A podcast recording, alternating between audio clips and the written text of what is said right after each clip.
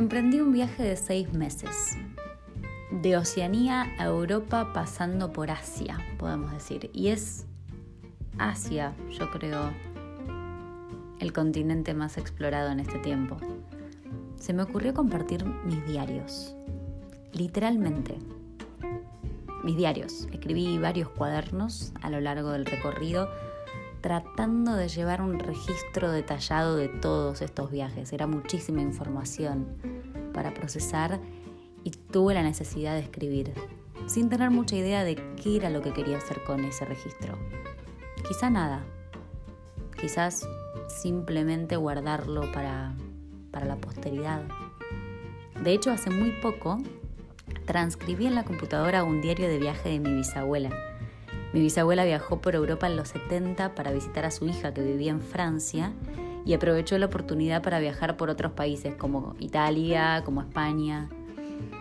Y ella dejó todo detallado, los nombres de los hoteles, las comidas que probó, las personas que conoció, las charlas que tuvo, los diferentes recorridos, todas y cada una de las iglesias que visitó en Europa, ¿no?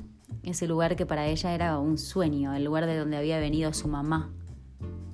Visitó el pueblo de su mamá, conoció parientes y todo eso yo lo pude saber porque ella decidió escribir un diario de viaje en ese momento. Un diario que seguramente ni siquiera imaginó que un día alguien iba a transcribir en una computadora. Ese diario estuvo en mi familia durante muchísimos años en un cajón y nadie le prestó atención. Cuando ella falleció y su casa fue vaciada, lo encontré y digamos que sin comentar demasiado me lo llevé. Para mí ese objeto es una referencia. Lo traje conmigo de viaje y leí recién cuando terminé mi travesía.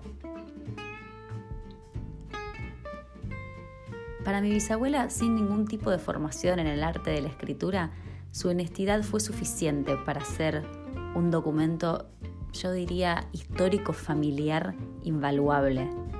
Leerla es como volver a escucharla hablar, es estar con ella otra vez. Y ahí me puse a pensar en mis diarios. Y me agarró la ilusión de que un día alguien los lea. No son súper interesantes para mí. Por ahí porque los leo ahora, justo, justo después de haberlo vivido, y no me suena tan extraordinario pero uno nunca sabe quién está del otro lado. Y como sospecho que hablo mejor de lo que escribo, sentí que la mejor manera de comunicar mis viajes era a través de un micrófono, quizá mi objeto favorito desde que tengo uso de razón. No vengo a decir nada nuevo. Pueden leer libros de historia sobre estos lugares, pueden leer guías de viajes. No, yo no vengo a hablar de eso pero creo que las anécdotas en primera persona son quizás otra forma de viajar.